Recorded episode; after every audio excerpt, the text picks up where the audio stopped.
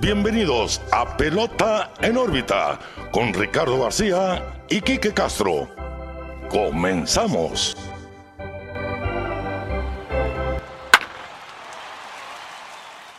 Hola, ¿qué tal amigos? Bienvenidos a un nuevo episodio de Pelota en órbita. Los saluda como siempre Ricardo García y también como siempre estoy muy bien acompañado de mi amigo y su amigo Quique Castro. Quique, ¿qué onda? ¿Cómo estás? Muy bien, Ricardo.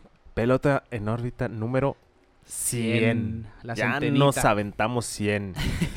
que igual pudo haber llegado antes del capítulo 100. Se sabe que hay veces que no podemos grabar, como hoy que estamos eh, subiendo en martes.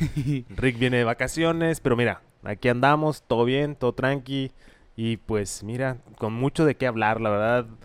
Lo dijimos en el último episodio, iban a pasar muchas cosas y va que pasaron. Y pa- Pero pasaron más de las que esperábamos, ¿no? Sí, no, de hecho, hubo movimientos ahí muy interesantes que vamos a platicar, pero antes, como siempre, los invito a que nos sigan en nuestras redes sociales, Pelota en órbita, Facebook, Twitter, Instagram, YouTube, donde se encuentra nuestro contenido semanal, todo lo que platicamos en el programa, todo lo que va sucediendo y hoy tocó gorrita de mis padres de San Diego otra vez, sí, la más nuevona que tengo, porque pues los padres se llevaron el pastel Sí, sí. por decirlo de cierta manera. Hablaremos de ese cambio y de todo lo que pasó alrededor de Washington y San Diego, que hay una historia ahí muy, muy graciosa. Mi MVP se fue de San Diego. Pero bueno, síganos en nuestras redes sociales. Y Ricardo, empecemos este episodio número 100.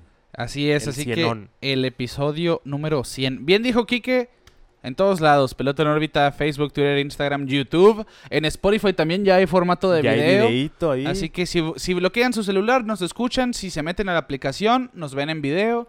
No hay problema. Así que como ustedes prefieran. Acaba de recalcar que ya está, Sí. ya está lo nuevo de la pared. Ahí está, que lo, lo- lo enseñé en las historias de Pelota en órbita en Instagram. Sí. Gracias al buen Teco Coronado. Muchas gracias, Gracias al buen Boston que se aventó Sí. los, los marquitos para estos. El póster de Otani conmemorando su MVP del año pasado y esta de, del Field of Dreams acá arriba. Por eso abrimos la toma, para que se Sí, aprecie, para que se vea que bien. se aprecie toda la, pared. y- Que la misión es llenarla. Sí, Es llenarla. vamos a ver con qué lo retacamos. Igual cualquier detallito que quieran regalarnos se es acepta. bienvenido.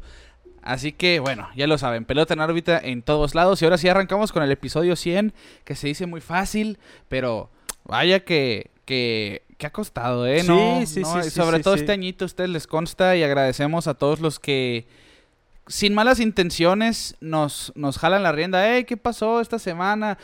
Por ejemplo, el señor eh, Beto Gutiérrez, que estuvo ahí al pendiente, que él sugirió que el episodio 100 fuera un en vivo al terminar la fecha límite de cambios. Me era imposible, por eso opté por no contestarle, no por mala leche, ni mucho menos. andaba, Sí, andaba hablando en Only Dollar, así que... sí, andaba en gabacho el Rick. Entonces eh, era imposible. Por eso ah, lo advertimos, ¿no? En el episodio pasado. Sí, que- sí, que sí. Nos íbamos a tomar unos días. Y terminamos retrasando Eh, este episodio un día más por logística, pero al sí, fin, aquí está el aquí episodio de su debida semana. Todo bien. Así que 100 episodios, por fin este episodio, pues así se llama, es el episodio 100. Sí. ¿Por qué? No Pues necesita es una- explicación. Es un milestone, ¿no? Sí, Es sí, sí, que- una hazañita. Sí, una hazaña, porque la verdad, eh, como saben, lo hacemos por gusto y, y aquí seguimos hablando de lo que nos gusta y pues, mira, a darle. Y bueno, empezando con el contenido de este episodio, Kike, yo creo que estaba muy ad hoc meterlo al episodio 100 porque... Porque ya habíamos hablado de este hombre y hablado de este tema tan bizarro como el Bobby Bonilla Day. Sí. que para aquellos que no se acuerdan, bueno, el Bobby Bonilla Day trata de este acuerdo so- con los Mets de Nueva York y Bobby Bonilla. Y siempre, todos los años, el primero de julio, entre el 2011 y el 2035, va a recibir 1.19 millones de dólares. Un contrato que se ha criticado, un contrato que ha servido de antecedente para otros, como el mismo Max Scherzer con los Mets, que está, Sí. tiene mucho dinero diferido en el futuro, por ejemplo. Y de hecho, muchos equipos hacen eso, ¿no? O Sí. sea, O sea, es, es como...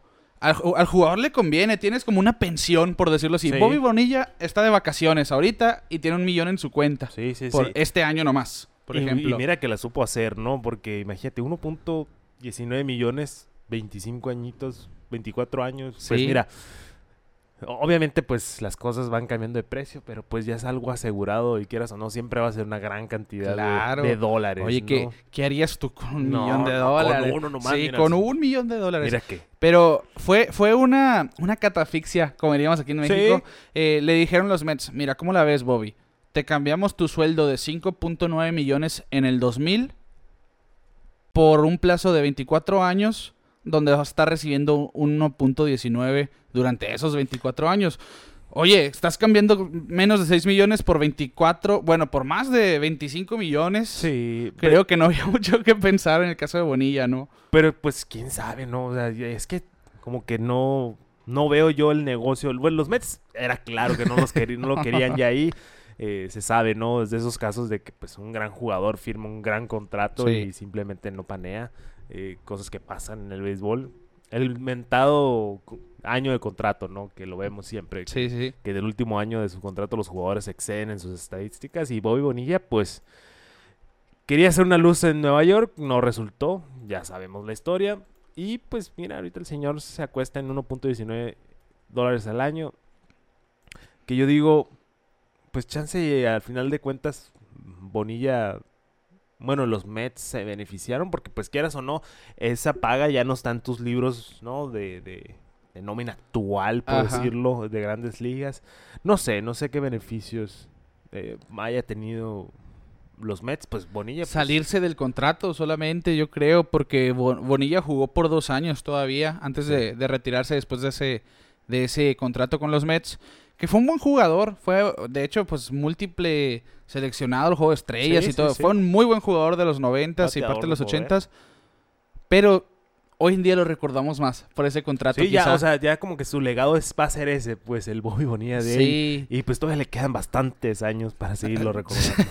se va a retirar la mitad de los jugadores que están hoy, hoy en día participando en grandes ligas y él va a seguir recibiendo su cheque. Por Incluso muchos 1.19. jugadores de impacto de ahorita no ganan los 1.19 Sí, sí, sí, sí, millones. los novatos sobre todo. Sí. Pero en fin, ¿a dónde vamos con este tema aquí que fue la curiosidad de esta semana? Que hay un hombre valiente entró a una subasta donde estaban dando no el contrato de Bobby Bonilla, sino lo que le llaman el apéndice del contrato, es decir, donde se estipulaba este acuerdo donde Bobby Bonilla iba a recibir por 24 años 1.19 millones. Así que recibe este documento después de haber pagado 180 mil dólares. ¿Pagarías tú 180 mil No, dólares por eso? No, y mira que tú y yo somos eh, Mira, fanáticos de, de los coleccionables. eh, es, es alguien con dinero, eso es claro. Claro, claro. Y oh, quiero pensar que un fanático de los Mets también. Sí. O de los piratas, quién sabe. Pero eh, no, no, no, no, no, no. O sea, no, no lo veo yo en mi colección colga. Ah, mira, es el contrato de Bobby Bonilla. Imagínate el apéndice del contrato de Ah, Bobby bueno, Bonilla aquí, aquí si alguien quiere pagar los 200 mil dólares que yo creo que va a costar después y regalarnos, pues sí lo ponemos aquí. Bienvenido. claro, bienvenido. Pero igual funciona como trivia, ¿no? Miren, eh, pero yo de comprármelo, no, nada más le primero tener ese dinero, ¿no? Claro, Ojalá poder sí, tener sí, ese sí. dinero, pero si lo tuviera no comprara eso. No, ni yo, ni yo. Pero hubo un hombre que se atrevió, entró a esta subasta. De hecho, el precio inicial eran 150 mil dólares. Ok, entonces no subió tanto. Pues no, solamente 30 mil. Han de haber sido tres apostadores nomás Sí. ahí. Eh, pero no era solamente el apéndice del contrato, era la, lo que incluía esta subasta, pues el, el documento, una videollamada por Zoom con Bobby Bonilla y su agente Dennis Gilbert, que era el encargado de esta subasta, Ok. una pelota firmada, un bat utilizado directo de la colección, de la colección personal de Bobby Bonilla. Ok. Y para todos ellos que, que están ahora en este mundo de las criptomonedas y todo esta, las El divisas digitales, una NFT exclusiva del contrato de Bobby Bonilla. Bueno, pues mira, ya diseccionándolo así, pues. Pues, y, y todavía un día completo con Bobby Bonilla en Nueva York, incluyendo desayuno, una visita al City Field para un juego con práctica de bateo y cena. Ok. bueno, yo creo que ya el contrato ya que quedan como un sexto plano, ¿no? Sí, sí, sí. O sea, ¿y era para alguna caridad o simplemente el señor ¿Sabes que, no le eh, alcanza con el 1.9? Busqué, busqué si era por caridad o algo así. Ninguno de los de los artículos y, y las notas que leí decían la razón de esa subasta. Yo quiero pensar que sí. Yo quiero pensar sí, que porque por todo lo que incluye, ¿no? De que, ah, una comida y ah, o sea, se me hace mucho show nomás para, para una, un Imagínate artículo. tu, tu álbum de fotos, Mi Domingo con Bobby, Bonilla. Bonilla. y el contrato Sí. en la mano. Con Sí. sus 1.2 millones de dólares. Pues ahí hubo un, un hombre valiente que, que dio la suma pedida y ya tiene su contrato y tiene su... Que su- ojo, Dennis Gilbert es el real MVP de todo Sí, esto, ¿eh? sí, Porque sí, sí, obviamente, pues de su mente habrá salido esta negociación y... Qué y- manera de sacar dinero, Y ¿no? siguen sacando dinero de ese, ¿no? Los Mets. Bueno, pues ahí está algo. Ahora sí que este aficionado puede decir que yo tuve mi propio Bobby Bonilla Day. Ay, sí, oh, Oh, sí, Bobby Bonilla eh, con Bobby Bonilla. Estaría bien. Estaría muy bien. Pero ahí está, una de esas cosas raras, pero bueno, que, que llegan a suceder en el mundo de la pelota. Sí. Y nos vamos a... No lo quiero tomar en un tonito triste porque simplemente es una personalidad que marcó la pauta para todos los que agarraron un micrófono después de él. Sí. Siento yo que no por nada recibió eh, la cantidad de premios, incluyendo el, el- el Freak Award que da MLB, que es para personas que tuvieron una carrera respetable, que se involucraron en el desarrollo del juego. Bueno, estamos hablando de Vince Scully. Sí. Vince Scully, que fallece a los 94 años de edad. Legendario cronista, eh, comentarista de los Dodgers de Los Ángeles. Que empezó bastante joven, Quique. Sí. Tenía solamente 22 años cuando empezó a narrar con los Dodgers aún en En Brooklyn. Le tocó narrarle a Jackie Robinson, pasó por Sandy Koufax, pasó por Orel Hershiser y llegó todavía hasta los años de Clayton Kershaw. Cubrió casi 70 años, 67 años trabajando. Una vida. Sí, de hecho es el cronista deportivo profesional con más tiempo al aire en la historia de los deportes. Mira, sí es una pues noticia triste que a todos nos acudió, la verdad, Sí. pero es bonito recordar, ¿no? Las narraciones de Scully. Muchos, muchos, muchos aquí en México lo recordarán, pues, por el toro, ¿no? Porque Claro. esas narra- Fernando, Fernando Valenzuela. no, es que su voz es única y, sí, sí. y creo que más de uno la tiene grabada en su cabeza. Yo me llevo mm, ese mensaje que dan los fanáticos de los Dodgers ya cuando se retira, eh, que habla, ¿no? De cómo él se enamoró del béisbol y te habla de ese niño que iba caminando y vio una tele y dijo, wow, mira, está curado de esto. Y luego lo llevan al parque y dijo, yo amo esto. Y luego empezó su carrera como cronista y pues una leyenda que la verdad, qué bueno que nos tocó escuchar sus Sí. juegos. Em, y pues ya se retiró, ya pues mayor, yo creo que sí pudo Pues haber tenía casi estado 90 años cuando se retiró. añitos. Sí, ya, ya, ya. Y, y es que quieras o no, pues llevar una temporada de béisbol completa y más la pretemporada y bueno, Sí, sí, ya sí, en los, ya los playoffs no, pero antes sí. Es mucho trabajo y con una edad avanzada como la del señor Scully, pues ya era hora de, de dejarle el micrófono a alguien más, ¿no? Pero nos llevamos mu- muy buenos recuerdos con él, la verdad. De... Sí, ¿quién no recuerda el... Mira, nosotros los más jóvenes que ni siquiera lo vivimos, sabemos la narración del batazo de Kirk Gibson Exacto. en esa serie mundial del 88, Sí, por sí, ejemplo. sí. En un año donde todo era tan, tan improbable, lo imposible ha sucedido, por ejemplo. Eh, Que dice, no, miren quién se está asomando, quién tiene un casco. Viene Gibson y véngase. todo, él, él, todas sus frases icónicas, y es que con tantos años detrás del micrófono, pues era... Bueno, no quiero decir que era imposible el que sucediera, pero es que la gracia de este señor al momento de narrar las jugadas, pues se volvió en un icono. quieras o Sí, no. sí, él, es, sí. él fue la musiquita del elevador de esos 67 años. Yo siento que, bueno, ya por muchos es considera- considerado el mejor cronista del béisbol. Sí, Yo siento que, que, pues, por lo menos nadie tiene el legado que este hombre dejó. y espero que, Y que sea recordado siempre, ¿no? Porque Sí. Yo creo que el, el simple hecho de que los Dodgers le retiren, pues no su número, pero, pero que pongan una insignia en su honor en el estadio, es ya como que lo lograste todo como cronista. sí, sí, sí, sí. Porque realmente hizo de todo este hombre que también llegó a cubrir fútbol americano y otros deportes, pero no al grado con la pasión en la que se involucró en la pelota, en el béisbol. Y pues decíamos, Quique, 22 años cuando comenzó con los Dodgers. Tenía 25 años cuando narró su primera serie mundial. Se convirtió en el más joven en, en narrar una serie mundial en la historia, un récord que sigue vigente y siento yo muy difícil de Muy romper. difícil. En el 2016 recibe la medalla de la libertad presidencial, que es la condecoración más importante para un civil en Estados Unidos. Se la dio Barack Obama. Y pues bueno, simplemente 9.000 juegos narrados, más de 9.000 juegos narrados en su historia, 25 series mundiales, 12 juegos de estrellas y le tocó ser parte de 3 juegos perfectos y 18 juegos sin hit ni carrera.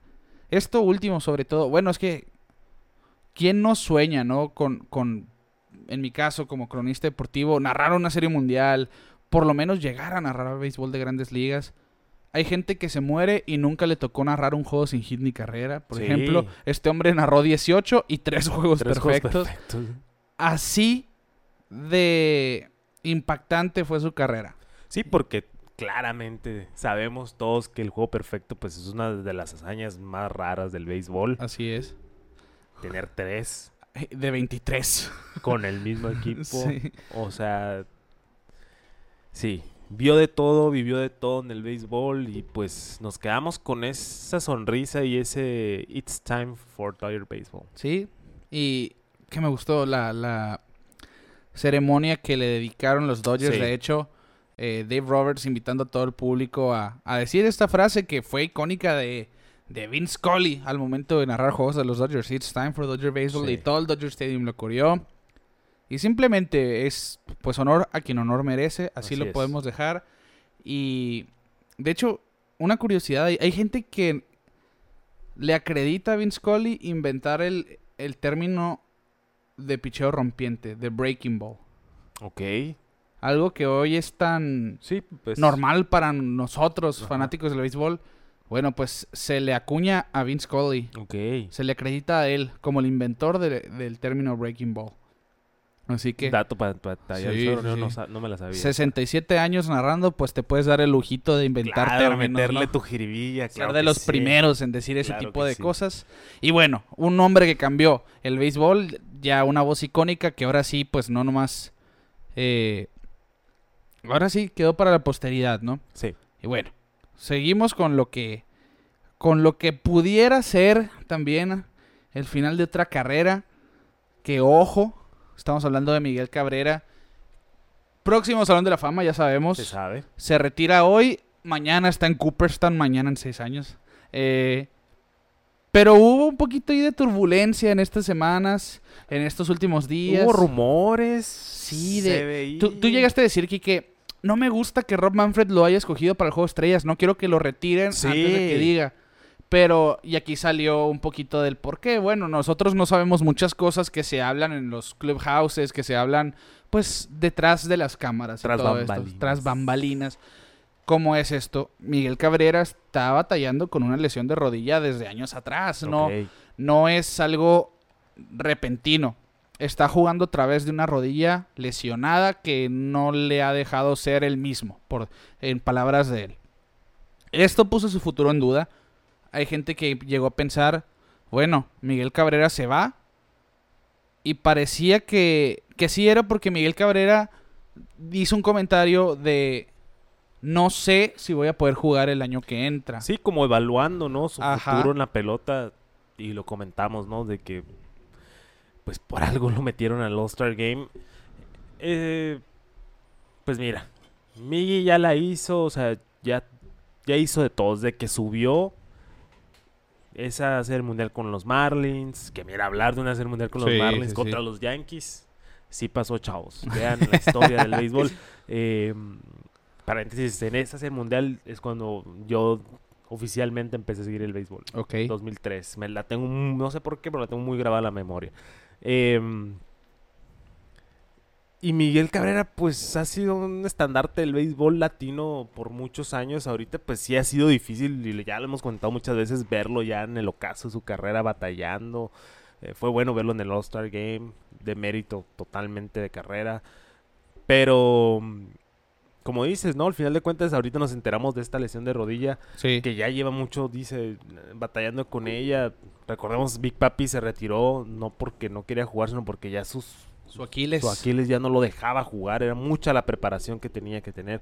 Y eso que estamos hablando de un jugador que era puro designado. Sí. Eh, Cabrera todavía le mete al guante una que otra vez. Claro. Entonces, sí a estar batallando mucho para llegar a ese tipo de declaraciones y, y pues al final de cuentas se medio retractó de lo que habíamos escuchado. Sí, exactamente, porque ya en cuanto tuvo esta entrevista, que fue una, una verdad a medias al final del día, los medios empezaron a decir, Miguel Cabrera con incertidumbre si jugará el año Sí. que entra, se va a retirar Cabrera, 2022 parece el final para el Tigre de Aragua, todo esto, ¿no? Y al final Miguel dice, hey, paren su carro, yo no me voy a retirar, yo no me retiro, por lo menos no hasta el año que entra, ya que termine mi contrato. Claro. Así que, de hecho, dijo que nadie entendió lo que dijo y que de ninguna manera va a renunciar a su contrato, pues cumpliendo ya su compromiso con los Tigres de Detroit. Y, y creo yo que es lo que esperábamos todos. Sí. Pues ya tiene 39 años Miguel Cabrera. La, el- la temporada que entra será su campaña de 40 años. ¿A qué edad subió Cabrera? Eh, Estaba muy joven Estaba Miguel muy Cabrera, joven. tendría que 20 años, es más, no me voy a quedar con la duda. Pero sí, ya era algo que, que muchos esperábamos porque, bueno, se ve el bajón de nivel de Miguel Cabrera también, no es... Tenía 20 años precisamente. ¿eh? Y ya son 20 años en la liga, los que tiene Miguel Cabrera. Una carrera que supera los 10 años ya es exitosa, una Claro. carrera que llega a los 20 años, casi siempre si llegas a jugar por 20 años es porque fuiste alguien que tenía que estar en el terreno casi. de juego. A los 10 años fue cuando ganó la triple corona. Su triple corona en llegó 2012. en el 2012, ajá, Sí. y tenía 29. Ay, 29 años. Oh, me sentí bien viejo. también. Me sentí bien viejo. Sí, sí, sí, sí, sí. Ay, justo en la.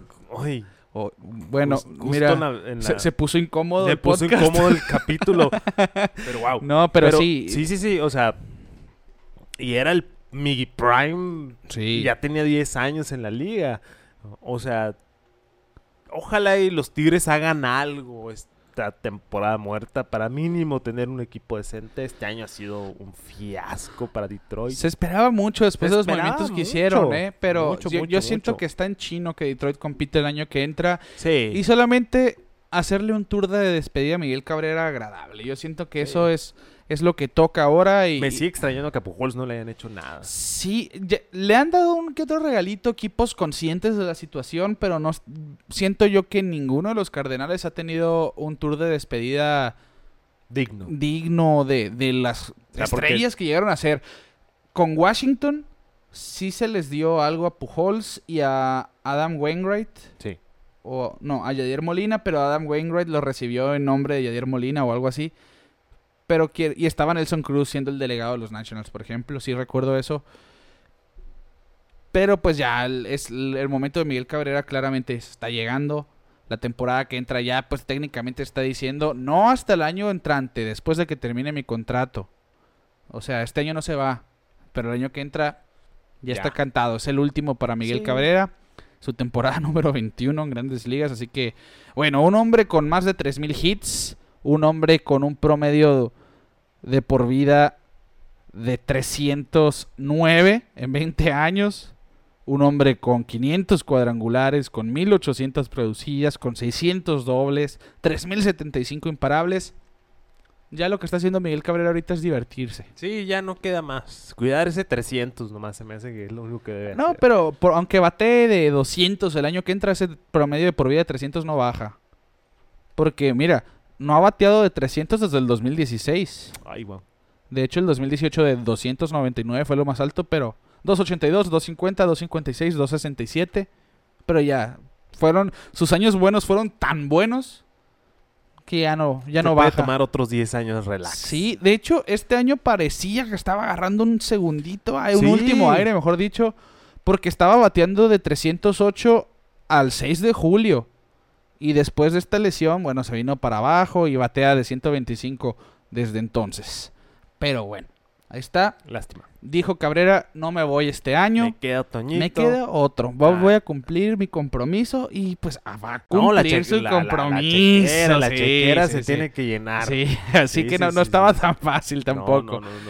Y ahí está este, este veterano, el último. Yo creo que ya, pues Pujols y Cabrera son los últimos de esa generación, quizá.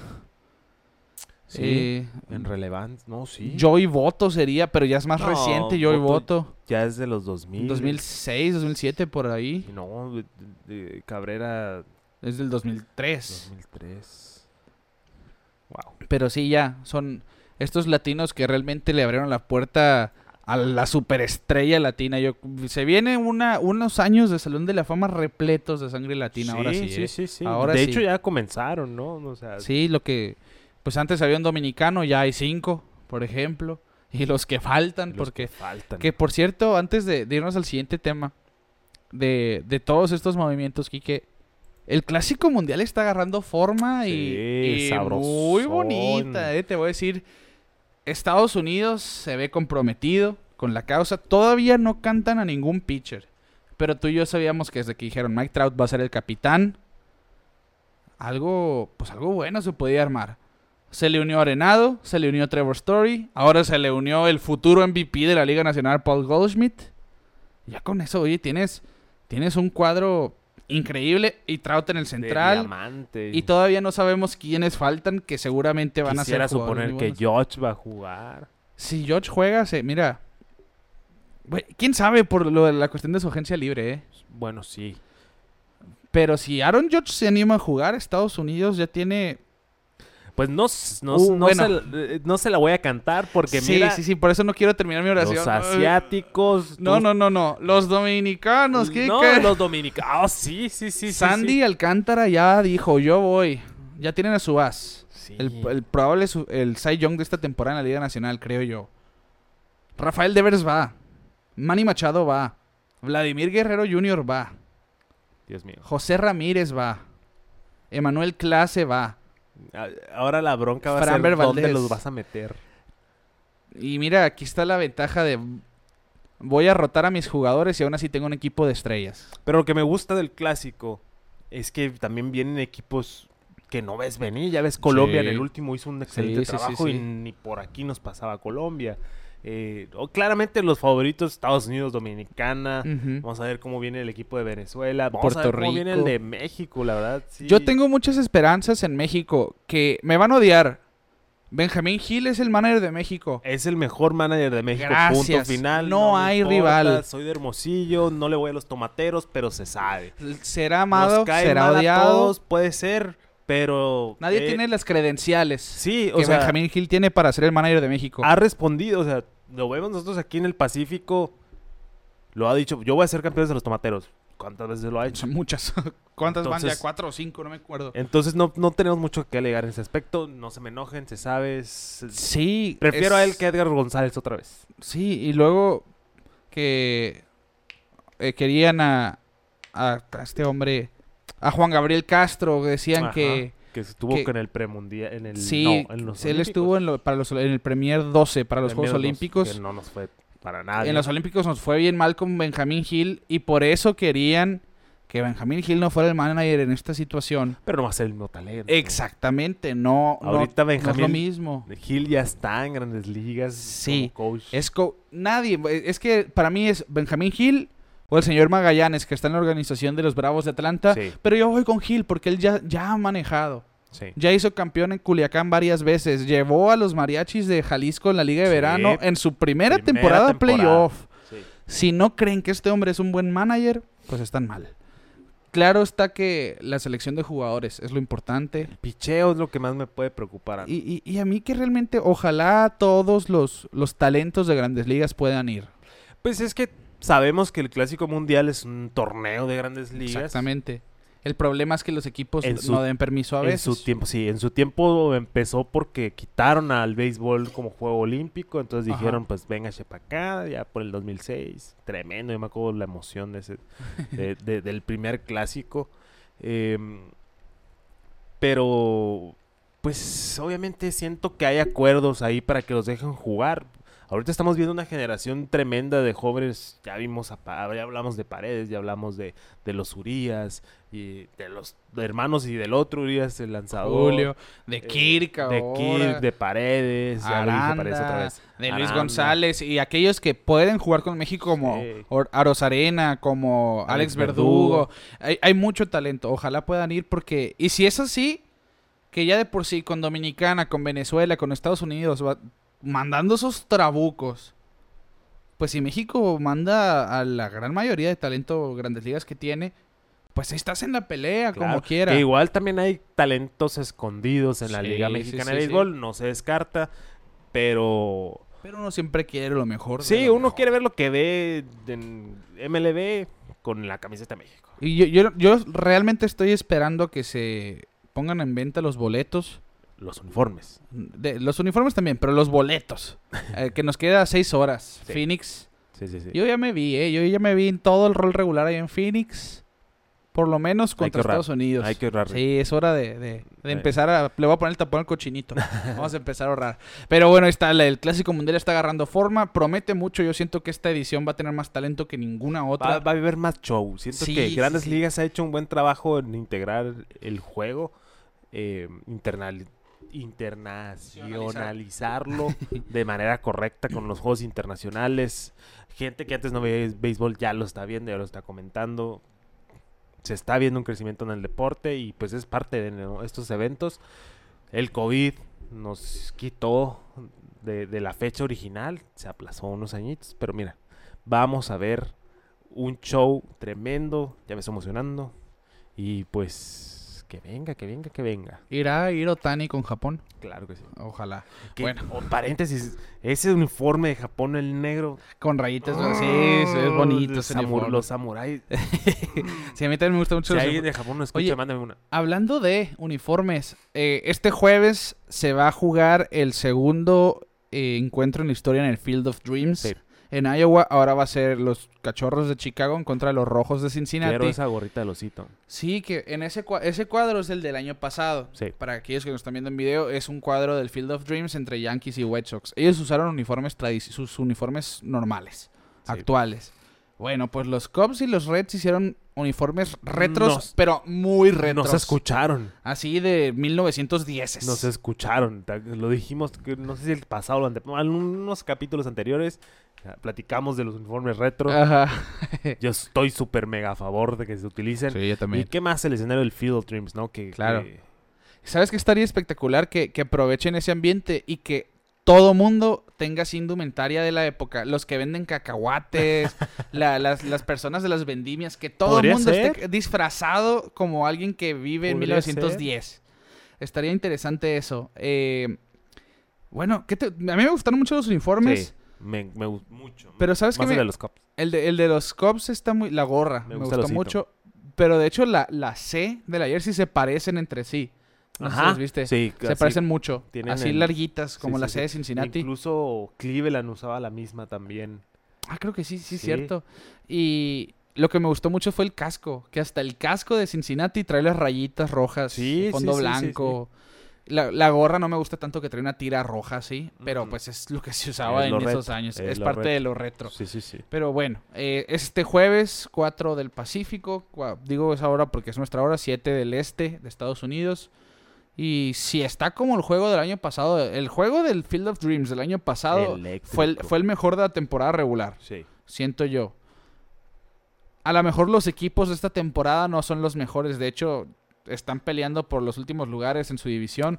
Por lo tanto, ahí está el hashtag apoyemos a los malos otra vez. Sí, sí, sí, apoyemos a los malos. Vamos a verlo para que sigan teniendo eh, ese partido en el que ya se quedó, ¿no? Como sello de Sí, que ya. va a haber todos Ajá, los años. eh, todavía este año se va- Bueno, probablemente este jueves digan quién va a jugar el año que entra. Sí, pero mm, apoyemos a los malos. Vamos a ver un partido de los Reds. Con... Nomás para ver los uniformes bonitos y ya. sí, sí. sí. Eh, pero sí véanlo y... y-. Ojalá, hablando de los Cubs, mira, ya desviándonos mucho los temas, pero también es parte de acá, que acaba de salir hoy. Ajá. Se me hizo algo muy raro que anunciaron los Cubs que Jason Hayward Ah, sí vi. no iba, o sea, lo, iba- lo vamos a soltar al final de temporada. Sí, sí. De hecho, pero anunciaron... Bueno, es que él no está jugando por una lesión de rodilla. Es su último año de contrato. No, el siguiente. El siguiente va a ser su último año de contrato. Ah, ¿en serio? Sí, sí, sí. pues, o sea, pues lo que vi lo van a dejar en libertad. Pero toda esta temporada puede estar en el dugout como jugador inactivo por respeto a él. Es un jugador al que los, a los jóvenes le prestan sí, mucha sí, atención. Tiene un liderazgo tremendo, pero un tweet que vi muy puntual que dice, Tienes a Jason Hayward porque fue un gran líder y fue uno de los grandes líderes del 2016. Sí. Pero eso fue hace cinco años. Ajá. Entonces tiene un poquito de sentido. Más Sí, sí, ahorita sí. los Cubs que están en super mega reconstrucción. Sí. Eh, pero que se me hizo medio feo que lo anunciaran de que ah, te vamos a dejar en libertad al final de la temporada. Mm, Obviamente es algo que se acordó claro, previamente claro, claro, porque se me hace algo, a mí lo raro ahí se me hace el, ah, lo vamos a dejar en libertad, pero puede estar en el dugout con nosotros y, y todo sí, eso. sí, sí. Es un acuerdo mutuo así, tal cual. Y a ver si sigue la carrera de Jason Hayward después de esta temporada. No creo. Porque yo recuerdo cuando debutó con los Bravos se hablaba de Jason Hayward como que iba a ser el mismísimo Ted Williams. Pues que sí era muy bueno, pero... y el sonido de su bate en sus primeros años realmente era un jugador que tenía un swing muy rápido y, Sí, y no era de poder precisamente, pero por su La swing tan rápido. colocar. Sí, eh, pues enredaba, se enredaba y la sacaba. Pero en fin, y fue muy buen jardinero, muy buen jardinero. Y cuando llegó a los Cubs, ¿Se apagó? sí, realmente yo creo que fue ese año de Serie Mundial el único bueno, decente con Sí, ellos. en los playoffs nada, no batió nada. Le fue muy mal en los playoffs ese año. Pero bueno, fin de paréntesis. Sí, una noticia muy extraña, pero es parte de... Y, y ya que estamos hablando de los Reds y los Cubs, nos vamos a ir ahora sí, el cambiadero que tuvimos, que esperábamos este 2 de agosto. Ya todos saben lo de Juan Soto, ya todos saben los de Sí, Josh Bell. sí, sí, sí. Por eso no lo vamos a hablar así como, wow, pasó este Wow, cambio. pero es que- Porque ya, ya tiene una semana jugando en San Diego, Juan Soto. Y mira que los Dodgers dijeron, ah, ¿qué onda Soto? ¿Vienes para acá? Bueno, pues vamos a barrerlos. Sí, sí. Siendo contundentes los, Y- los Dodgers. Armaron un trabuco los padres, ¿eh? Sí. Armaron un trabuco, se hicieron de Juan Soto y Josh Bell. Eso me- a mí sí me sorprendió el que llegaron los dos juntos, a sabiendas de que iban a mover a Eric Hosmer, teniendo Luke Voigt. Lo de Hosmer fue un... ¿Cómo decirlo? Pues lo tiraron, ¿no? Lo regalaron, Sí, como quien dice. sí, los sí. Mediarrojas en... Ahorita no, no habían tenido primera base en un buen Y, tiempo. y dicen, no, la, la basura de unos, de unos es el tesoro de otros. Los. Mediarrojas estaban teniendo problemas en primera base y Eric Hosmer, que pues es guante de oro en primera base para empezar. Sí, cuatro guantes de oro. Y ya lo que bate seguramente va a ser más que lo que estaba haciendo Franchi Cordero y Bobby Dolbach, que sigue tratando de comprender cómo es jugar en grandes ligas. Sí, no. porque lo bajaron y, y pegó home run. Eh, Franchi, no. Y arriba no se pega ni solo. Pero lo, de Hosmer se lo dieron gratis. O sea, Sí. se lo regalaron casi, casi dieron a Jay Groom los Mediarrojas. Y de regreso, Eris Hosmer, un prospecto. Y los 44 millones que le resta al, al- al contrato. Pero, pero van a pagar como 700 mil dólares al año los sí, Mediarrojas. los algo así. Mediarrojas porque es el, es el mínimo de liga. Ajá, le O sea, salió muy barato. baratísimo. O sea, le van a pagar menos a Hosmer que a Franchi Cordero, por ejemplo, y eso, bueno, una ganga. Jay Groom, ojo, que fue un prospectazo con los Red Sí. Sox, selección de primera ronda, pero está teniendo problemas en ligas menores, no ha podido subir, se la están jugando lo- los padres. sí, sí, Se- sí. En su momento yo recuerdo cuando De estaba en el béisbol de colegial, que tuvo Tomillón, no fue pero lo- se hablaba de Groom como que es el próximo Clayton Kershaw que esto, vamos a ver. Ya de- mucho tiempo en ligas menores. Sí, de que lo vamos a ver en grandes ligas, lo vamos a ver. El rol que vaya a tener va a ser Y- la, la curiosidad. Para todo esto termina Hosmer en, en Boston porque dijo yo no me quiero ir a Washington. Exactamente. ese cochinero no, dijo. En el cambio de Juan Soto y Josh Bell, piden a cuatro prospectos, tres de ellos los más importantes de San Diego, involucrando a, a, a Mackenzie Gore, este pitcher que ya se graduó como prospecto, ya no cuenta como tal, pero era el prospecto número uno de San Diego entrando a la temporada. Y habían involucrado también en el cambio a Eric Hosmer. Eric Hosmer tenía cláusula de no cambio, la activa en vez de dejarla pasar, de omitirla. Que, que- Tenía, un listado de, de, Sí. de- de se, equipos. se le criticó mucho a Eric Hosmer, ¿eh? y, y, pues él está en su derecho. Es la realidad de las cosas. Luego por ahí me enteré que su esposa está esperando un bebé. Mm. Imagínate, pues la incertidumbre de estarte mudando. Sí, sí, y, sí. y a lo mejor uno sabe el que, bueno, pues como jugador, yo me voy y voy a ir a jugar, pero la familia siempre está como que, "¿Y no, ¿qué vamos a hacer? O- Bueno, todo eso. El factor humano entró aquí. Pero el que pagó los platos rotos fue Luke Boyd. Sí, mi MVP. Sí. Eric Hosmer dijo, no, yo no me voy, eh, yo no acepto el cambio. Y, y San Diego dice, bueno, Eric Hosmer no quiso, pero el cambio sí se va a hacer y Washington estuvo de acuerdo con los prospectos, pero denos un primera base. Y ahí se va. Se Luke va Boyd. Luke Boyd y, Qué, qué feo el caso de Luke Boyd. Y habían dicho, ¿no? Que estaba muy emocionado porque ya, ya que estaban hablando de Sí, que ya sí. era un hecho el cambio de Soto. No, que estaba muy emocionado de, de tener el talento de Juan Soto en el line-up, bla, bla, bla, bla, bla. Y bolas, que te me vas para Washington, dice. No, es que le tocó pagar Sí, el pato. sí, sí, Como decimos, le tocó pagar el pato, ni modo. También Y San Diego siendo agresivo, ¿no? O sea, obviamente quieren ganar ya. Esperan a Tatis de que regrese. Ojalá y ya no regrese tarda. con talento. no Eh, tarda. ¿Quién sabe si lo vamos a ver todos los días en el shortstop? Porque lo que ha hecho Hyunsu Kim, Sí. increíble. A lo mejor ofensivamente no, pero con, defensivamente es todo lo que Tatis no es. Sí. Defensivamente hablando. Que se hablaba de, ya de poner a Tatis en los jardines, pero bueno. sí, del ahí año pasado ya lo vimos al final de temporada, recuerdo. Vamos a ver Eh, qué sucede con él. Y, y el caso de Luke Boyd, que con Washington, que ahorita Washington no, no juega ni a las canicas, son malos, son un asco los nacionales de Washington, hay que decirlo así. Está batiendo muy bien desde que llegó a Washington. En estos cuatro juegos tiene un home run, dos producidas, batea 462, que son seis hits en 13 turnos. Pero bueno, que cómo cambian las cosas de un año a otro, ¿no? Sí. Porque los Yankees son contendientes de Serie Mundial. Los padres ahora son contendientes de Serie Mundial. Y Luke Boyd es contendiente al sótano. Así que, bueno, le tocó bailar con la más fea a Luke Boyd. Pero también inteligente por parte de Washington, ojo, porque esa gente libre hasta el 2025. Claro, el control es muy importante.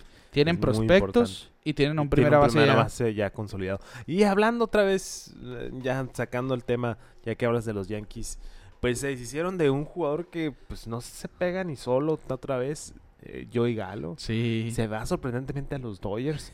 Pero por ahí salió una estadística muy, muy graciosa de que desde que se fue Galo de, de los Yankees están 0 y 0 5. Sí, sí, sí. Y, Y los, los Dodgers Dodgers 6 y 0. 6 y 0 y que el- cuando juega Joey Galo en un equipo que se sube el porcentaje de ganados, no sé qué efecto tendrá esa persona en los equipos. es que pero- mira, es que cuando cambias a tu mejor jugador, no vas a ganar.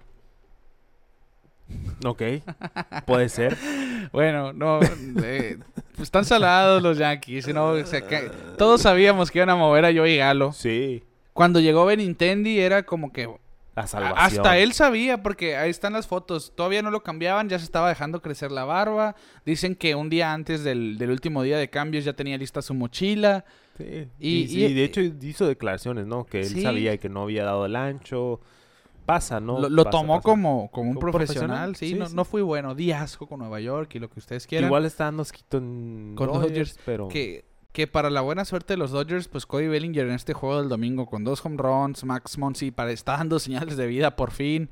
Porque de no ser así, iban a tener tres jugadores zurdos que se ven muy mal contra zurdos y que se estaban ponchando mucho y que no Sí. estaban batiendo nada. Que muchos no entendieron ese cambio. Los fans de los Dodgers ahí se estaban dando contra la pared. Sí, yo también no... no... Pero es un jardinero más que decente, guante de oro, hay que Sí. recordarlo. Y, y si Joey Galo vuelve a su forma eh, Normal. normal, porque para mí nunca ha sido un peloterazo como No. tal. Porque es de esos jugadores de poder crudo. Soy home run o soy ponche. Sí, sí, sí, pero pues... Si vuelve a- al que pegó más home runs que más ponches, pues es una buena pieza para Sí. los Dodgers, sin, sin lugar a dudas. Hablando pues de los cambios, Juan Soto ya viste de café, está jugando bien con San Diego, Josh Bell está teniendo una temporadota realmente, pero aquí quien ha opacado a sus compañeros es Brandon Drury Sí. que está teniendo la mejor campaña de su vida también. Re- recuerdo a Brandon Drury con los Diamondbacks. Era un buen jugador, pero nunca había tenido una temporada completa. Luego con los Yankees, pues no le fue para nada bien. Con Toronto estuvo más o menos. Y ahora con los Rojos de Cincinnati en esta media campaña estuvo increíble. Como que el- hay algo ahí con los rojos que hace que reviven los jugadores, ¿no? Sí, lo vimos porque- con, con Sonny Gray, lo vimos Ajá. con Trevor Bauer. Sí, sí, sí. eh, Son, algo tienen, a pesar de todo, pues Brandon Drury fue pieza de cambio por lo mismo. Llega a San Diego, primer turno al bat, con bases llenas, se vuela la barda. Sí, Grand y lo vi, yo vi ese, ese capítulo, ese ese partido, pues obviamente por el morbo de ver a, A a- a Ah, Soto, Soto. Abel. Y mira que se vieron muy bien todos. O sea, ese line-up se vio como maquinita, ¿no? Sí, sí, sí. Se envasaron todos y vámonos. Peor Grand Slam. Y, y un día después le robaron home run por el izquierdo, fíjate. Pues de hecho, Brandon Drury se convirtió en el primer padre que conecta Grand Slam en su primer turno al bat con el equipo, en toda la historia. Así que ahí está otra de esas curiosidades, un datito para pantallar al suegro. Y un equipo de San Diego que también se hizo de Josh Hader. Este cambio que a mí no me hizo nada de sentido. O sea, realmente. cambiaron el mejor por el segundo mejor. Sí, de hecho, es la primera vez en la historia que dos equipos cambian a los líderes de salvamentos entre sí. Se me hizo muy raro. Nunca había sucedido. Josh Hader para mí es el mejor cerrador de la actualidad. Que sí tuvo un parchecito ahí muy rudo en, en la campaña donde pues se subieron sus numeritos, pero realmente es buenísimo. Y ojo con San Diego en playoff, sí, los barrieron los padres, los Dodgers. Sí, pero no, ese, ese equipo Sí, no lo quieres ver en octubre. no lo queda en octubre. Falta Tatis, como dijiste. Está muy, está muy larga la tirada para alcanzar a los Dodgers, pero, pero de que están en playoff, están en playoff. Y vamos a ver, Soto es muy bueno en playoff. Se vio cuando ganaron la Serie Mundial. Y pues tienen todo, tienen todo. Ahorita tienen todo para darle una buena pelea a los Dodgers o cualquiera de la A, Liga a mí incluso me gusta más el lineup de San Diego que el de Dodgers. Sí. Porque ahorita con Dodgers, pues lo- la combinación de Turner, Betts y Freeman, pues wow. Pero esa de Machado, Tatis y Soto, y aparte Bell, Y aparte siento que como que hay mucha química. sí, sí. hay el- mucha química con los padres. El, el ambiente de San Diego, el equipo más joseador de la historia, Sí, probablemente. Que a mí me gusta eso, Claro. por cierto, pero no sé. Como tú dices, el- se siente diferente ver a los sí, padres jugar. es- y muy probablemente van. Que aquí está la cuestión: ¿qué va a pasar con Soto en el futuro? No están obligados a firmarlo. No. Tienen dos años de control sobre él. Pues a gozarlos, ¿no? Sí, eh, Porque sí, ahorita hay que tratar de quedar campeón. La nómina de San Diego está cargada. Tienen muchos contratos largos. No creo que se quede. Bueno, no sé. Ya no sabemos nada nosotros. hay cosas que Yo, pasan. yo que- siento que Bell sí se va al final de la temporada, casi Sí. un hecho. Porque teniendo a Soto, pues lo quieres renovar. Y si no va a ser así, tienes que tratar de quedar campeón en esas dos temporadas que vas a tener con tienes él. tiempo límite. Porque pero- ya hicieron lo que Boston está pagando el pato ahora Sí. de Vender la casa. vendes todos tus prospectos por talento inmediato, quedas campeón y tratas de recuperarte en los siguientes años. San Diego ya entró en esa situación porque dio a sus mejores prospectos por todos estos jugadores. Y ya es un trabuco. eh, sí, ya, y- Ya es que un quieres trabuco. ganar. Si hiciste esto, quieres ganar y tienes que ganar porque si no, AJ Preller va a pasar como un villano en la historia, Sí. como uno de los peores managers generales en la historia. San Diego regresa a los, a los Sí, sótanos. a, a lo que tiene. eh, Que espero y no, porque la verdad, la ciudad de San Diego es hermosa. Y si queda campeón San Diego, vamos a hablar de Juan Soto como el ese no acaba sequías, pero porque no son no puedes decir sequía cuando nunca has tenido un campeonato, vaya. Los nacionales nunca habían ganado y ganaron con Juan Soto a sus 20 años. Los padres nunca han ganado una serie mundial y si ganan Juan Soto va a estar ahí.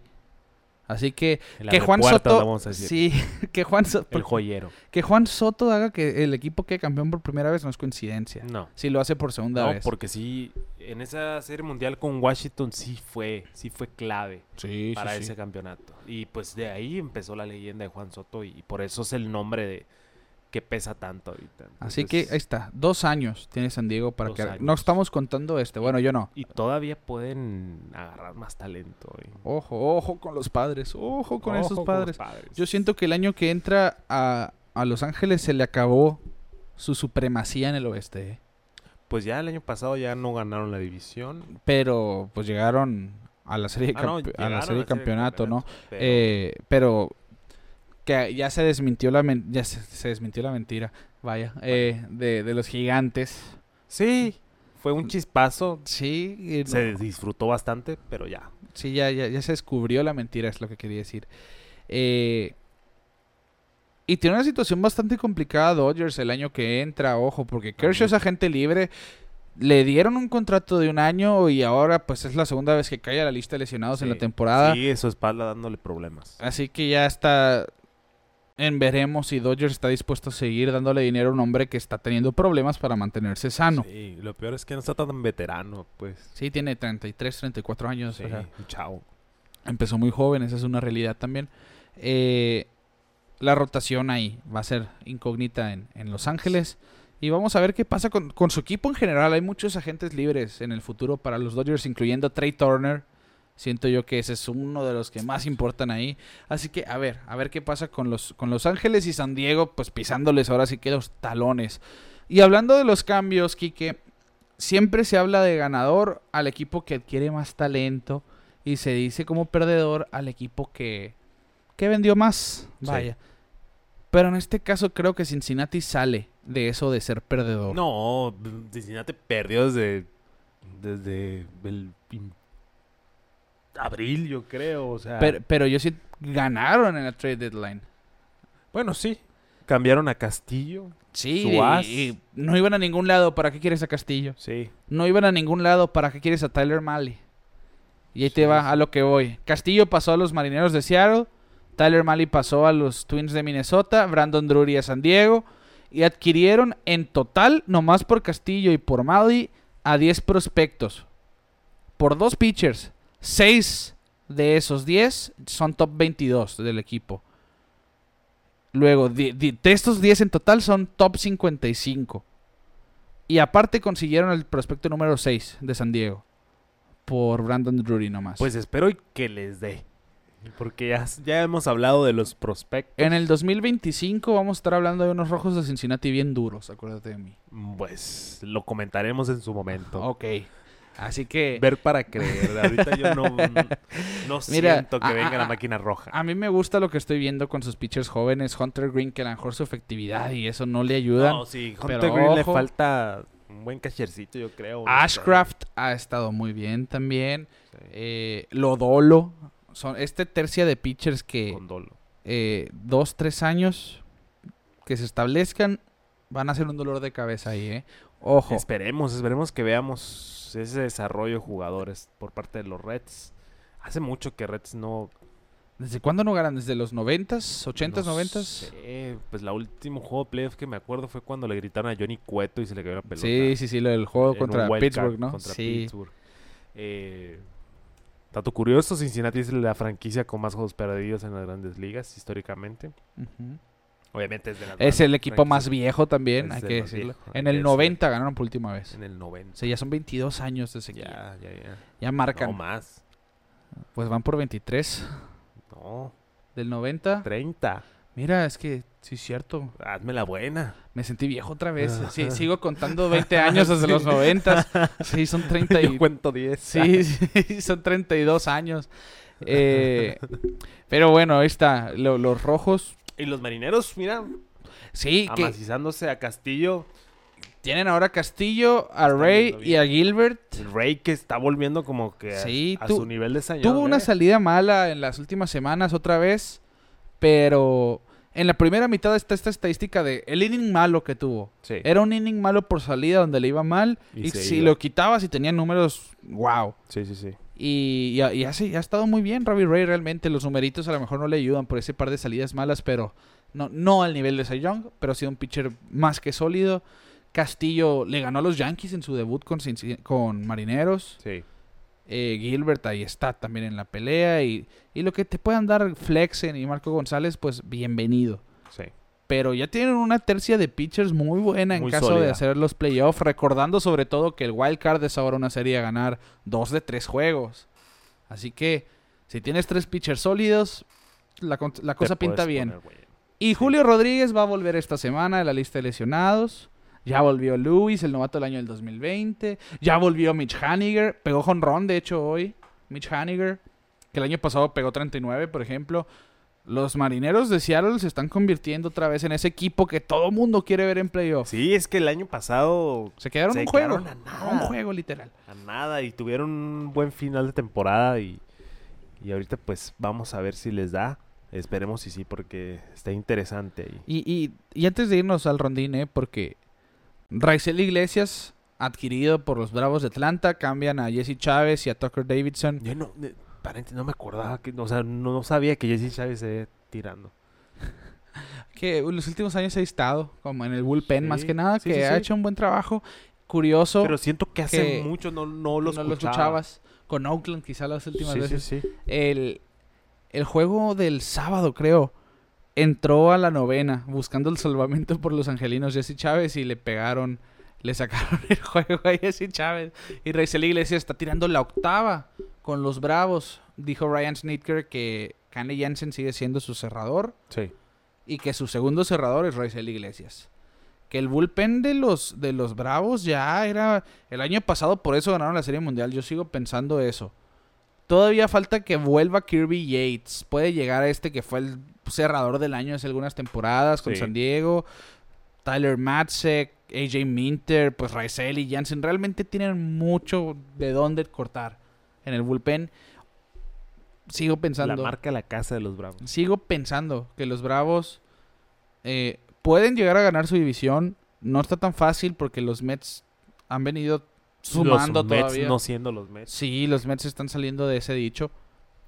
Pero en playoff no quieres ver a los Bravos tampoco. Son Sí. de esos equipos que no quieres ver simplemente en Están preparados para hacer lo que hicieron el año pasado. Sí, va a volver Ozzy Alvis eventualmente. Ese Sí. es quien les ha faltado esta temporada. Ya volvió Acuña. Así que ojo con esos Bravos de Atlanta que ahora Austin Riley ha sido su poderío ofensivo ahí en un lineup que realmente está repleto de talento. Sí. Benintendi con los Yankees, ya que ya lo habíamos mencionado. Pues fit perfecto. Siento yo que va a llegar a sumar lo que sea. En vez de yo y Galo ahí es mejoría Sí, sí, sí. aunque no se esté viendo ahorita en los últimos juegos que los Yankees están pasando por un slump, igual, no los quieres ver en playoff. No quieres un No. Benintendi, no quieres ver a Yoch en la caja de bateo en octubre, por ejemplo. Pero para mí, quienes sumaron más fueron los Astros. Sí. Yo creo que si no quieres ver a los Yankees, no quieres ver a los Astros. Porque mira, hicieron movimientos muy, muy, muy correctos. Sí, sí, agarran sí. a Trey Mancini, leyenda de los Orioles. Orioles.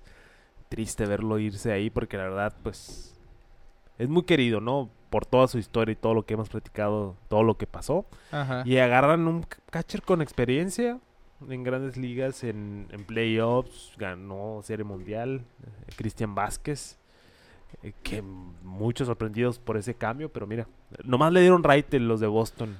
Ahí Sí, a sí, Houston, sí. pásele para allá, joven, y se fue para los Astros. Eh, yo creo que movimientos muy certeros para que Dusty Baker haga de las suyas otra vez y ver a los. Astros en la serie de campeonato. Sí, porque el caso de Mancini, los Astros estaban buscando, de hecho, a Josh Bell, querían un primera base, porque Julie Gurriel no le está yendo bien, ya está, está, está veterano, es la realidad. Sí. Tiene poco en la liga, pero está veterano. Sí, llegó tarde a grandes ligas. Que nomás llegó Mancini y empezó a jugar mejor Gurriel, curiosamente. Pero Mancini ya tres home runs, dos en un juego, un gran slam contra Cleveland. Cuando Cristian Vázquez es tu segundo catcher en el equipo, estás muy bien parado. Porque Cristian Mal- eh, Maldonado, Martín Maldonado, el machete Maldonado, es uno de los mejores defensivos que existen. Sí, pero flaquea mucho ahorita desde la ofensiva. En la ofensiva, claro. Y Vázquez es un catcher que, que sí batea y es muy bueno defensivamente, sobre Sí. todo controlando el juego en las bases. Así que, ojo con esos astros. Ojo Ojo con con, los esos astros. Mucho cuidadito. Yankees Astros para la serie de campeonato. Yo digo que sí. Yo digo que sí, todo. Bueno, Si se to- sí, todo dependerá de cómo se acomoden las llaves ahí Sí. eh, en los playoffs. Pero por lo menos ellos van a ser el 1 y el 2. Sí, sí, sí. Ellos van a ser los que no van a jugar wild card. Sí. Eso, eso es casi un hecho. Y bueno, eh, los cambios en general, fue, ahora sí que fue un movedero. Pero los Mets se han visto muy bien con sus cambios. Llegó de Grom de su lesión, Pero por fin llegó. que nunca se fue, ¿no? Sí, tirando 102 después de no tirar en seis meses como si fuera nada. Dijo, Increíble. Ayer le pegó una bailada a los Bravos de Atlanta. Sí. Se comieron su slider todos. De los 20 que tiró, 19 fueron swings, Con por un ejemplo. control impecable ahorita. Increíble de Grom. Y, y pues ya tienen a Scherzer sano, tienen a Basi tirando excelente, tienen a Taijuan Walker. Es un equipo muy completo, simplemente. Y Edwin Díaz, que está siendo el mejor cerrador de esta temporada con esa entrada tan excelente, la de las trompetas. Las trompetas que vimos de la mañana. Sí, es, es- El picheo está haciendo lo suyo, eso es claro. Y el bateo, pues tienes un lineup muy bueno. Muy bueno. Y se trajeron a Dan Vogelback de, de los Piratas de Pittsburgh. Este, pues es un tanque humano. Un Dan tanque, pega unos home runs que vi uno el otro día Haz de cuenta que nomás le hicieron así a la pelota.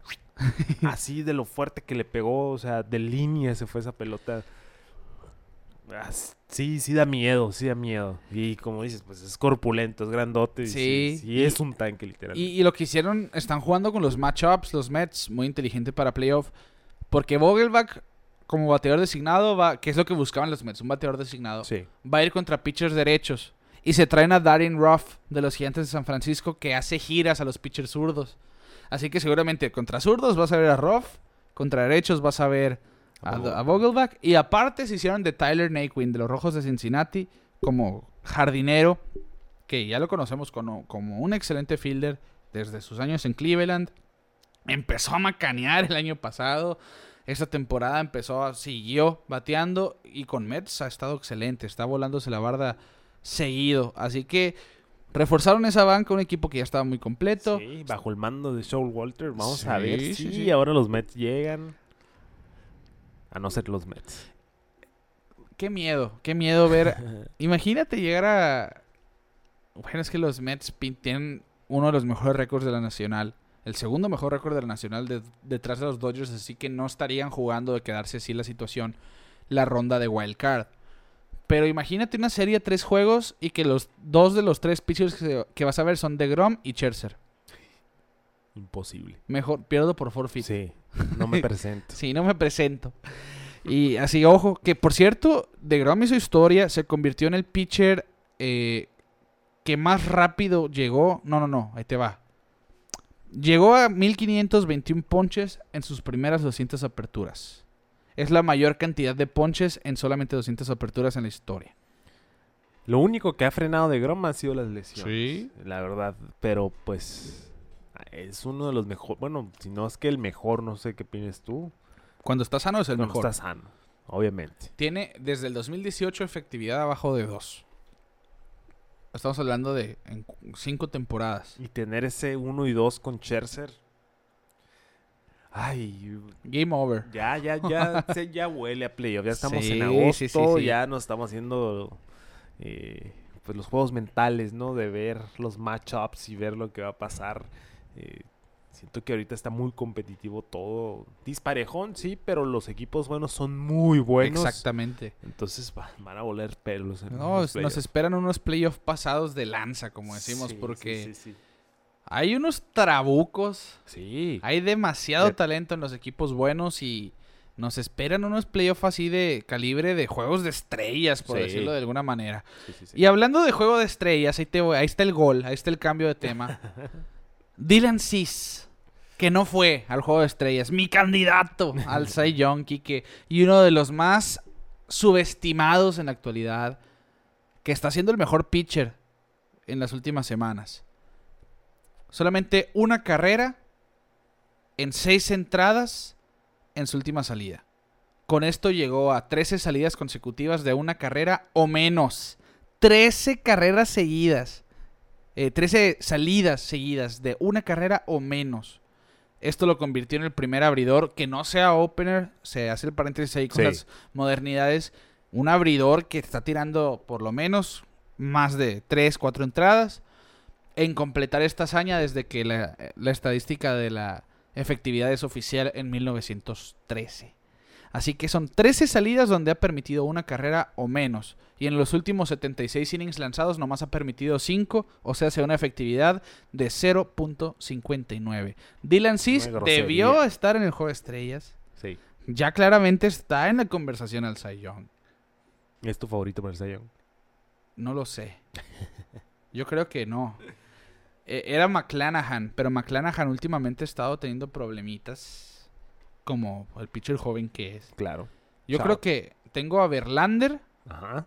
luego a Cis Ok, y luego a McClanahan ahora. ok.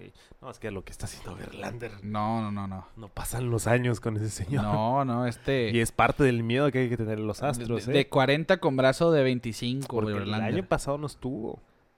Es verdad, es- eh, lo hemos comentado todo el año. Sí. Hablamos de los astros y omitimos a Verlander. Lo omitimos a Verlander. Lo omitimos, pero. Ahí está. No, no podemos decir mucho más. Es ojo con el abusador. Pero bueno, Dylan Cis, sus últimas salidas, Quique. Cero. Cero. 0, 0, 0, 1, 1, 1, 0, 0, 0, 1, 1. Ahí díganos que dicen binario. Sí. es la cantidad de carreras que ha permitido en sus últimas 13 salidas. En todas ha lanzado mínimo 4.2. Es decir, salió a la quinta entrada, no la terminó necesariamente. Y bajó su efectividad de 4.24 a 1.98. Así se dice, me meto a la conversación del Cy Young. En la radio un cochinero, ¿no? Sí, es- ese brinco es muy exagerado. Si bajar un punto Sí, es muy difícil. Bajar casi tres. Y bueno, Una está. grosería. Ahí está. Ahí me está dando la razón este hombre en el por qué lo veía como un posible Cy Young.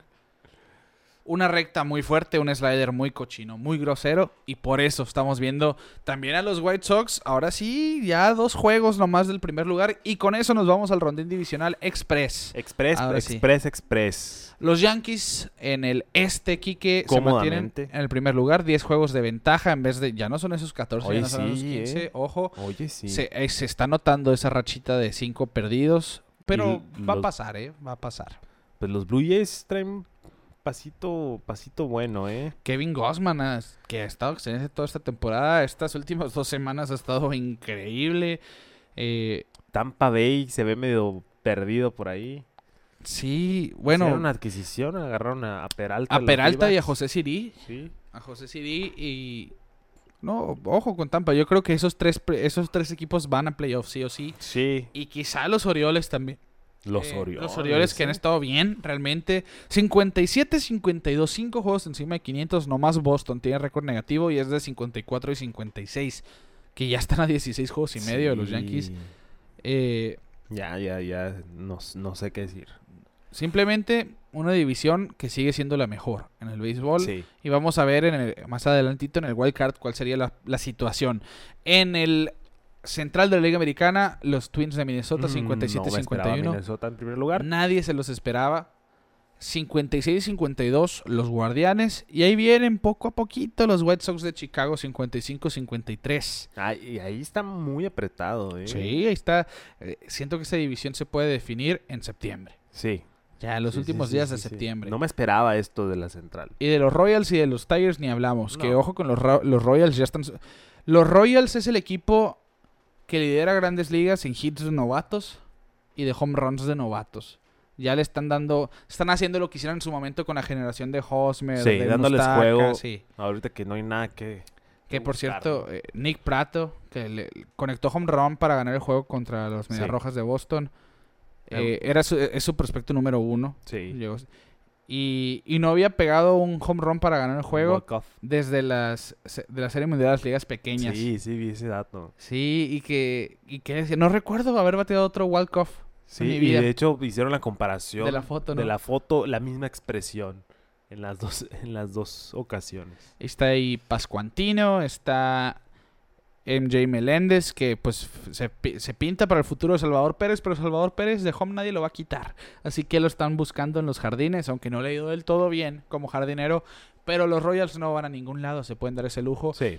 Y Bobby Witt Jr. ahí tranquilito, yo creo que va al segundo lugar del novato del año, ¿eh? Está- Sí. no está haciendo un mal año. Y el oeste de la Liga Nacional. Los Astros de Houston ya para mí tienen asegurado ese, ese banderín divisional. 70-40, 11 juegos de ventaja sobre Seattle de 59-51. Y en cuanto a Texas, Angels y Oakland ni hablamos. Porque ya esto sí, a Qué playoff. decepción ya no los, van. los Angels. Los Angels sí, sí, sí. También que empezamos con estos Sí, angelinos estamos muy emocionados. que hicieron historia negativa, por cierto, esta semana contra Oakland. Eh, perdieron un juego 8 por 7. Mm, Las 7 carreras llegaron por home run solitario. Sí. Se convirtieron en el primer equipo en la historia que conecta 7 home runs solitarios Y perder. y además perder. Así, y es el récord de la franquicia, ¿no? Los se 7 puede, home runs. No. Dos de Otani.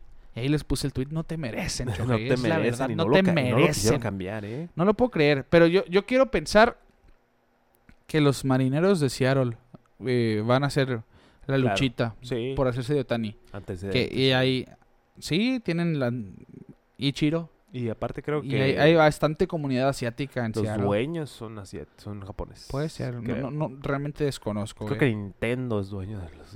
es Pues siempre de- los ves como patrocinadores Sí, ahí. sí, según yo algo por ahí Eh, va. Ahí quien sepa, coméntenlo, pero... Pues, yo sí. Suena mucho la costa oeste para Sí. aterrizar a Otani, que no suena, porque se especulaban los Mets, se especulaban incluso los Yankees, pero todo parece ser indicar que a Otani no le gustaría ir a esa zona. Ok. Y ahora con ese talento tú sí te puedes dar el lujo de decidir a dónde vas a ir. Eres Es la verdad. chau, chau, chau. 30 equipos te van a querer, esa es la Siempre. verdad. Y nos vamos a la nacional, los Mets con el segundo mejor récord de la liga, 71-39, siete juegos de ventaja sobre los Bravos después de la barrida. Sí. Eh, importante esa serie, ¿eh? Que me callen, dice los Mets, porque yo decía que los Bravos van a ganar esa división. Ya se está viendo difícil. No descarto, pero se ve muy difícil. Los Phillies han venido de menos a más. Se hicieron de nuevo a Syndergaard, cosa que omití Sí. ahorita. Y, y Syndergaard se vio bien en su debut. Que de hecho hasta cayeron rayos el día que tiró Sí, Syndergaard. No es coincidencia. No, no es No coincidencia. coincidencia. Han ganado 5 en fila. Eh, Miami 49-59. Su ofensiva apesta. Así que el, el picheo abridor está muy bien. Sí. Pero no batean. No batean. De hecho, ve- ves que van perdiendo 3 a 0 y estás pensando, ay, los Marlins tienen que hacer cuatro carreras. Imposible. Imposible. Pero Sixto Sánchez ya está empezando a rehabilitarse. Somos Team Sixto. Team Sixto. Estoy ansioso de ver a Sánchez. Sí. Que no, no se Por nos si no se olvida. acordaban, somos Team Sixto. Team Sixto. Eh, y pues Nationals dando vas con el sótano 36 y 75 a 35 juegos del primer 35 lugar. juegos. Y aquí está la sorpresa. Los Cardenales de San Luis por fin tienen el primer lugar de la central. Después de mucho tiempo Milwaukee tener esa posición. A dos juegos de ventaja, 60-48. San Luis, que siento yo. Si tuvieran un pitcher del calibre de Scherzer, de, de Grom, del que tú quieras, es el equipo que no quieres ver. Sí. Porque su, su poder ofensivo, a pesar de que cambiaron al mejor fielder central de la nacional y del béisbol en Harrison Bader a los Yankees, Pues está lastimado. pero va a volver. Va, va a volver. Eh, excelente lo que es San Luis.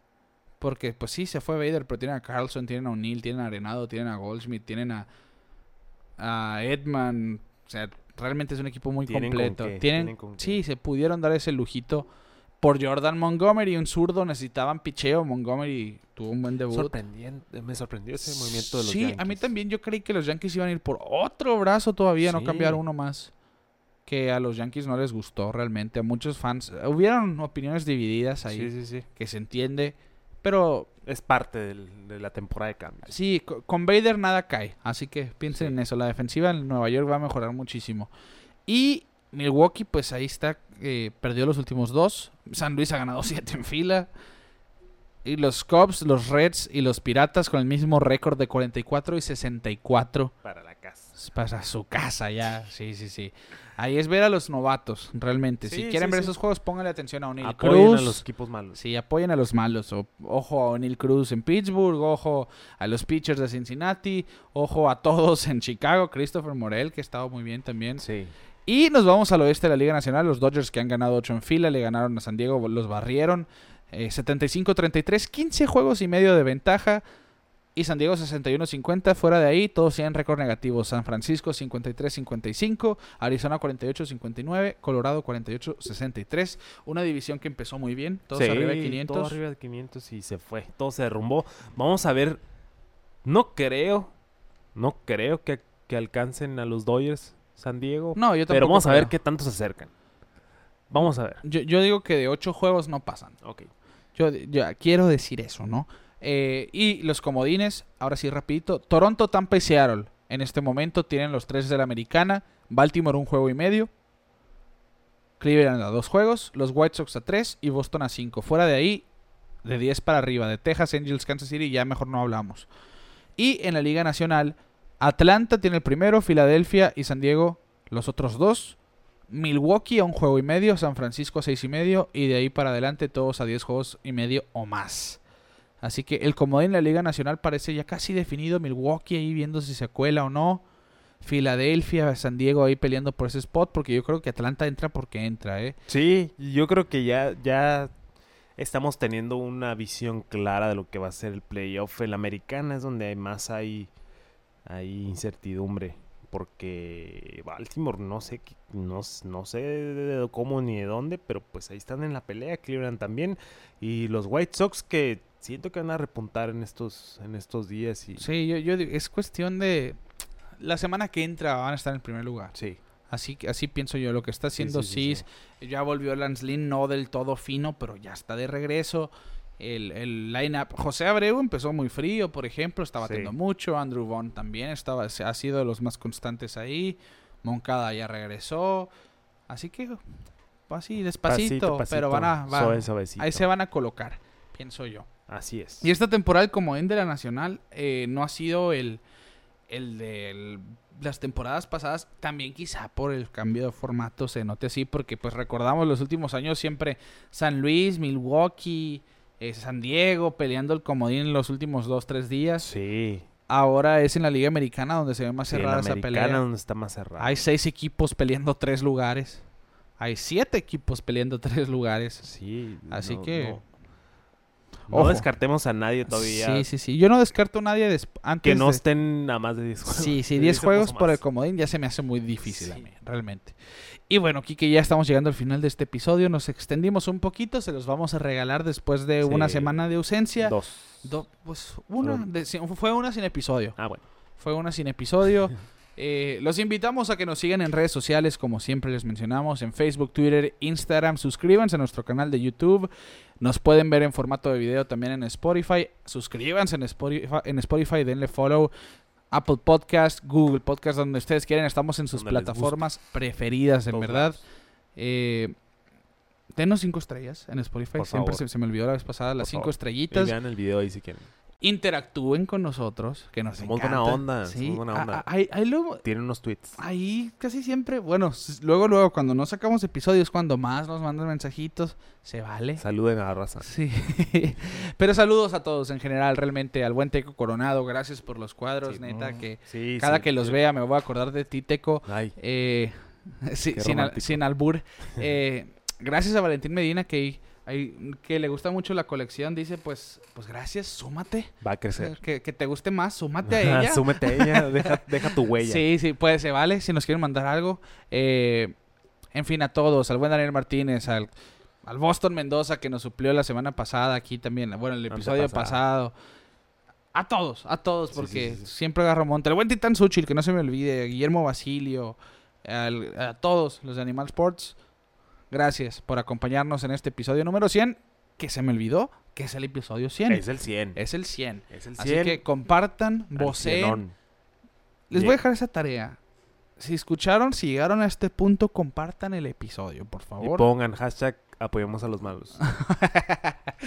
bueno, a nombre de Kike Castro, un servidor Ricardo García, estamos llegando al final de este episodio. Nosotros les decimos que llegamos al centenar de episodios y nos vemos fuera de órbita.